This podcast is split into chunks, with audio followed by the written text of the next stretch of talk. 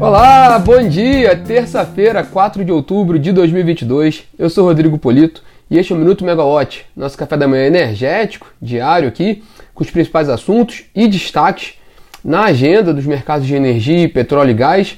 Nosso bate-papo que começa sempre às 9 horas da manhã, em live no Instagram e que fica disponível também em podcast para quem não consegue conferir com a gente logo no, no início do dia, mas quiser quiser ouvir depois, no, no, indo para o trabalho, enfim, já já o podcast já sobe para, para o ar.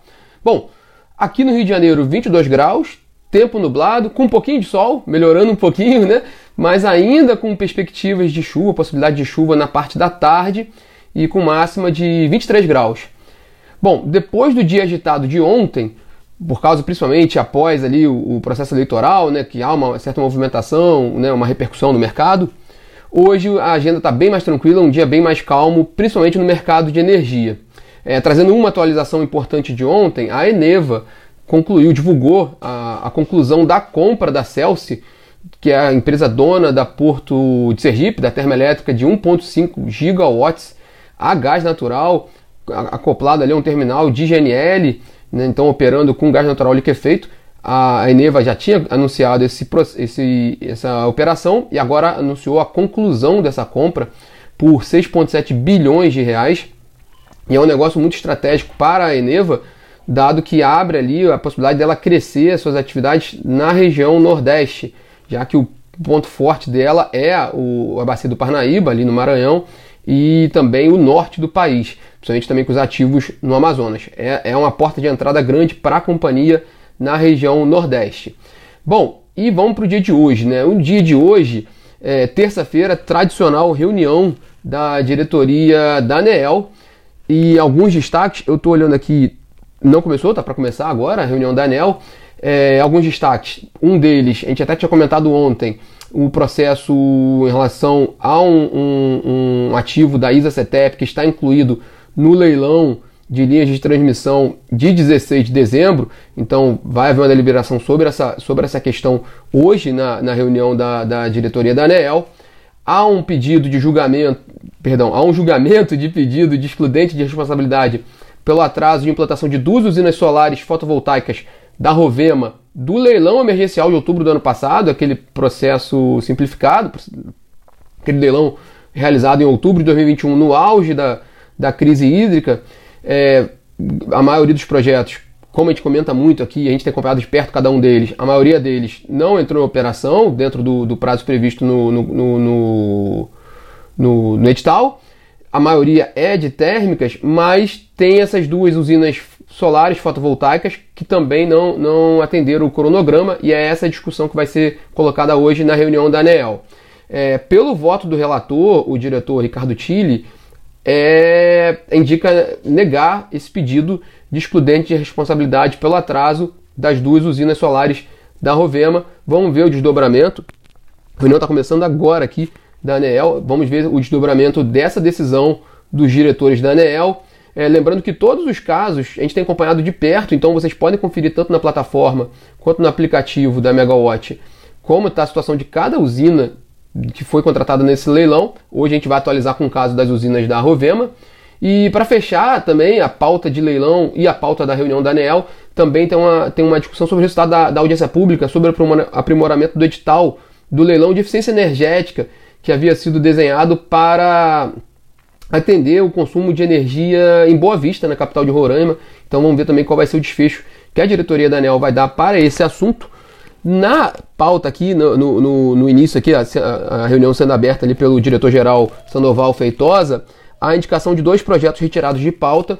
Não são nenhum desses projetos que eu falei. Por enquanto, esses projetos que eu falei estão na pauta, porque é o que acontece às vezes no minuto. Eu falo do, do, do, do processo e logo em seguida os diretores tiram da pauta, né? Mas não. Por enquanto, todos eles dos que eu mencionei aqui estão na pauta e foram retirados dois projetos, dois processos que são ligados a algumas usinas solares fotovoltaicas. Bom, e, e, claro, né, a reunião inteira da ANEL a gente vai acompanhar com vocês, vocês podem conferir na, na plataforma a atualização dela. É, na agenda do ministro de Minas e Energia, Adolfo Saxida, ele tem algumas reuniões de atualização com a NBB Par, com executivos da NBB Par, que é a estatal criada ali fruto da privatização da Eletrobras e ela tem o controle da eletronuclear e também da parte brasileira de Itaipu Nacional. E também o Saxida tem reunião com executivos da eletronuclear e por videoconferência, também atualização da, das operações da empresa. E também tem uma reunião hoje com o ministro do Meio Ambiente, Joaquim Leite, sobre a agenda em comum das áreas de energia e de meio ambiente. No cenário externo, ontem, né, a Agência Nacional, Agência Internacional de Energia, perdão, divulgou o relatório indicando que os mercados globais de GNL, gás natural liquefeito, devem permanecer apertados ali no próximo ano. Isso muito ainda em função do que a gente tem acompanhado dos efeitos da, da, da guerra da Rússia na Ucrânia. Então, uma menor, um menor fornecimento de gás russo para a Europa e também o que a Europa tem tentado fazer para lidar com isso. Então, também quais efeitos que pode também ter a ver na demanda por gás natural na Europa, mas o fato é que a Agência Internacional de Energia prevê ainda um cenário bem apertado de oferta e demanda de, energia, de GNL em 2023. Bom, oferta e demanda apertada, a gente já pode imaginar preços elevados também para a commodity em 2023, né? E nos Estados Unidos também, a Agência Internacional de Energia destacou que a chegada do furacão Ian na costa oeste da Flórida provocou a interrupção das principais cadeias de fornecimento de gasolina para o estado americano, porque interessante, né? A Flórida ela tem poucas conexões com outros estados por meio de dutos e também não tem um, um, uma capacidade de refino suficiente ali para atender especificamente o estado.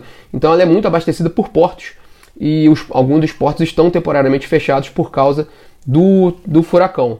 É, segundo a agência, também esse, esse furacão pode causar também impactos por motivos parecidos nos estados da Geórgia e da Carolina do Sul, porque elas, aí elas são abastecidas por oleodutos, mas que trazem é, produtos da, do Golfo do México, que também está sendo impactado pelo furacão.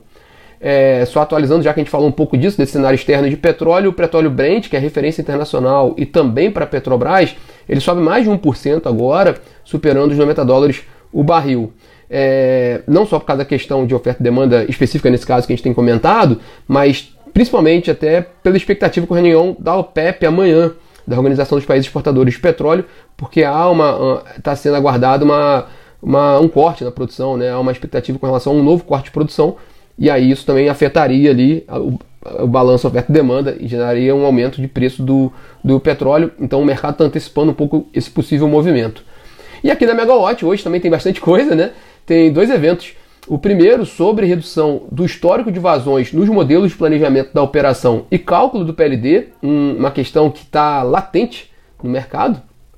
Esse, esse evento a gente vai, vai ter, eu vou participar do evento junto com Donato Filho, diretor na Volt Robotics, e Tarcísio Castro, consultor da PSR.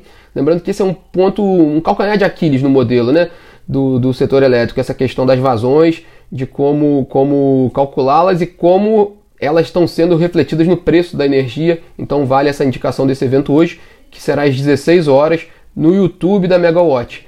E às 17h30, logo em seguida, a gente vai ter um webinar sobre mercado de carbono com Rafael Borgherese, head da Future Energy, Cíntia Caetano, vice-presidente corporativa da Future Carbon Group, e Luma Buffler, coordenadora da área de educação e energia da Megawatt, também aberto para vocês no YouTube. Fica aqui o convite para os dois eventos da Megawatt de hoje. Bom, pessoal, esses são os destaques do dia, né, dessa terça-feira. É, no mercado de energia, com certeza ali o, o, principal ponto de atenção é essa reunião da ANEL com os desdobramentos desse caso da ISACETEP, porque isso influencia esse leilão que está previsto para o final do ano, e também das duas usinas solares fotovoltaicas da Rovema do leilão emergencial de outubro do ano passado, também saber qual vai ser o, o, o desdobramento para esse processo. Obrigado pela participação de vocês. Tenham todos uma ótima terça-feira. Tchau, tchau.